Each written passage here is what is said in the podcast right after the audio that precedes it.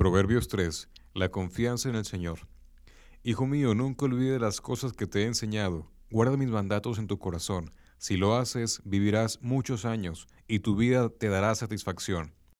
Nunca permitas que la lealtad ni la bondad te abandonen. Átalas alrededor de tu cuello como un recordatorio.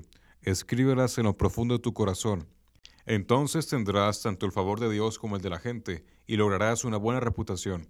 Confía en el Señor con todo tu corazón, no depende de tu propio entendimiento. Busca su voluntad en todo lo que hagas y Él te mostrará cuál camino tomar. No te dejes impresionar por tu propia sabiduría. En cambio, teme al Señor y aléjate del mal. Entonces darás salud a tu cuerpo y fortaleza a tus huesos. Honra al Señor con tus riquezas y con lo mejor de todo lo que produces. Entonces Él llenará tus graneros y tus tinajas se desbordarán de buen vino.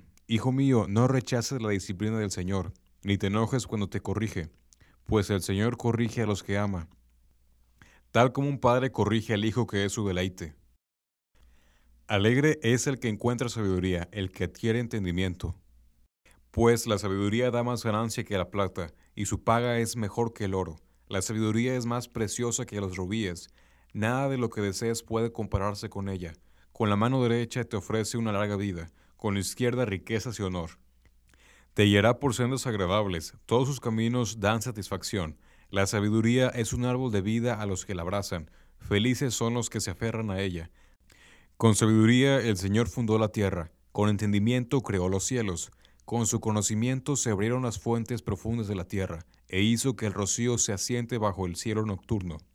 Hijo mío, no pierdas de vista el sentido común ni el discernimiento, aférrate a ellos porque refrescarán tu alma, son como las joyas de un collar, te mantienen seguro en tu camino y tus pies no tropezarán. Puedes irte a dormir sin miedo, te acostarás y dormirás profundamente. No hay por qué temer la calamidad repentina, ni la destrucción que viene sobre los perversos. Porque el Señor es tu seguridad, Él cuidará que tu pie no caiga en una trampa. No dejes de hacer el bien a todo el que lo merece, cuando esté a tu alcance ayudarlos.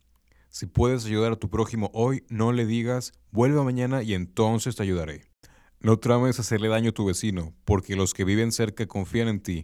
No busques peleas sin motivo, cuando nadie te ha hecho daño. No envidies a las personas violentas, ni imites su conducta. El Señor detesta a esa gente perversa, en cambio ofrece su amistad a los justos. El Señor maldice la casa del perverso, pero bendice el hogar de los justos. El Señor se burla de los burlones, pero muestra su bondad a los humildes. Los sabios heredan honra, pero los necios son avergonzados.